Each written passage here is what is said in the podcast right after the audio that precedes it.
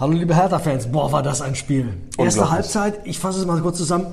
Wirklich vergessen wir? Reden wir gar nicht mehr groß Komplett. drüber? War gar nicht. Wir reden nur über die zweite Halbzeit, okay? Sehr gerne, sehr gerne. Also Philipp und Recki werden euch wirklich nur erzählen, die zweiten 45 Minuten Hertha gegen Mainz und endlich wieder ein Heimsieg nach so Zeit. langer Zeit. Wurde auch wirklich Zeit. Also seit Dezember äh, haben wir drauf gewartet, waren mehrfach kurz davor gegen die Bayern im Pokal, haben wir es über 90 Minuten geschafft. Gegen Bremen hat uns Pizarro dann noch äh, einen Strich durch die Rechnung gemacht. Und heute ist es passiert und man hätte es wirklich nicht gedacht. Also katastrophale erste Halbzeit abhaken und dann haben die Jungs in der zweiten Halbzeit, wahrscheinlich nach einem kräftigen Arschtritt von Paul in der Halbzeitpause, aber richtig losgelegt und gezeigt, wie gut sie Fußball spielen können.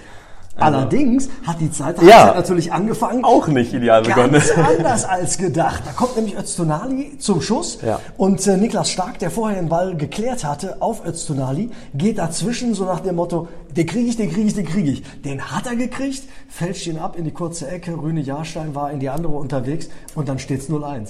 nach dieser schlechten ersten Halbzeit, 40 Sekunden gespielt 0-1, haben wir uns angeguckt und haben gedacht, jetzt könnten wir nach Hause gehen. Ja, genau. Aber es ist genau anders gekommen. Und das ist auch wirklich ein Zeichen dafür, dass diese Mannschaft wirklich viel drauf hat. Und wirklich, also nach so einer ersten Halbzeit äh, ein Tor direkt in der zweiten zu kassieren und dann aber trotzdem so loszulegen, wie sie danach losgelegt haben, das zeigt wirklich Charakter. Und man muss wirklich sagen, dass das wirklich auch äh, nicht Selbstverständliches ist. Weil wenn man gerade irgendwie sich so ein bisschen schwer tut und auch zu Hause irgendwie das Stadion ist nicht so ganz voll irgendwie und es ist ein kalter Tag und ein gebrauchter noch dazu, da muss man wirklich sagen, Hut ab, Jungs, nicht schlecht. Und dann natürlich auch noch Niklas Stark. Wer sollte es auch sonst sein, macht das Tor, oder? Also das, Das ist schon der Wahnsinn.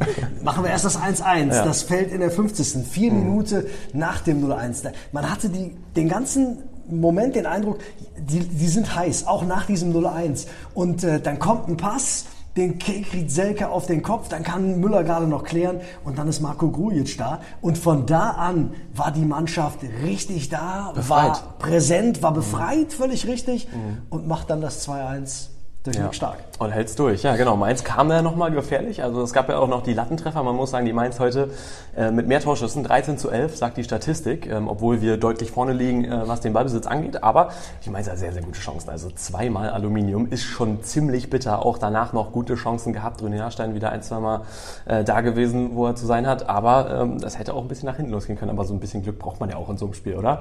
Also 60. Minute, Ecke von der linken Seite, die kommt auf die andere Seite runter zu Valentino Lazaro. Der nimmt den Ball an, geht in den Strafraum rein, ins 1 zu 1 bis zur Grundlinie und dann hat er das Auge, um zu sehen, dass am 5-Meter-Raum einer steht und der nimmt den Ball Volley und knallt ihn aus kürzester Distanz rein. Niklas Stark. Und ich glaube, keinem hat man das mehr heute gegönnt nach diesem dämlichen Tor zum 0 zu 1 als äh, ihm, dass der heute den goldenen Treffer macht. Ja, und zwei Tore schießt Niklas Stark auch nicht allzu oft an einem Tag, auch wenn es natürlich dieses unglückliche Eigentor war. Ja, über die Zeit gespielt, ähm, in der zweiten Halbzeit wirklich toll kombiniert. Ähm, Für dich, äh, der Mann des Spiels, ähm, ist schwer zu sagen, weil es wirklich keine gute erste Halbzeit war und weil es in der zweiten dann wirklich eigentlich alle viel besser gespielt haben.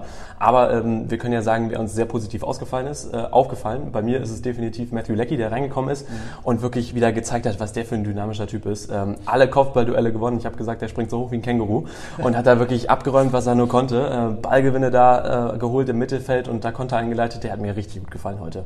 Eins müssen wir noch erwähnen, Onje Duda, der hatte eine Chance in der 69. stimmt. knallt aus 20 Metern drauf. Der Ball in den Innenpfosten. Ich war mir sicher, von da aus geht der ins Tor. Er läuft die Linie lang und geht nicht über die Linie. Das hätte das 3-1 sein können, dann wären wir hier richtig locker vom Hof gegangen. Vielleicht sogar so locker, dass wir gleich Paul Dardai im Dirndl gesehen hätten. Denn der hat gesagt, wenn wir klar gewinnen, dann ziehe ich das an. Na das gut, an zum das passiert äh, also nicht. Wahrscheinlich eher nicht. Beim 2 zu 1 ist ein bisschen knapp. Aber nichtsdestotrotz ein ganz, ganz wichtiger Sieg. Ähm, Nicht nur für die Moral, sondern auch natürlich tabellarisch. Jetzt stehen wir da mit 35 Punkten. Nächste Woche Freiburg, danach Dortmund. Was denkst du von den nächsten beiden Spielen? Ich, äh, der Trainer hat gesagt, sechs bis sieben Punkte. Wir wollen sie holen aus den nächsten drei Spielen. Die drei sind im Sack. In Freiburg geht eigentlich was. Und dann kommt Dortmund, so ein bisschen wundersam zurzeit, spielen nicht das, was sie können. Äh, Ich hoffe, das finden die in den nächsten 14 Tagen nicht wieder raus, wie sie spielen können. Also ja, vier Punkte sind möglich. Äh, In Freiburg mindestens einer. Ich hoffe sogar auf drei. Ja, absolut. Damit äh, hätten wir das, glaube ich, geklärt. Äh, vielen Dank fürs Zuhören, Hertha-Fans. Äh, wir hoffen, ihr wart mit dabei im Stadion, habt diese geile zweite Halbzeit miterlebt. Ähm, ansonsten sehen wir uns, oder vielleicht einige von euch in Freiburg und wenn nicht, dann im ausverkauften Stadion gegen Dortmund. Recki und Philipp sagen vielen Dank fürs Zuhören, bis zum nächsten Mal und Hahohe, Hertha BSC.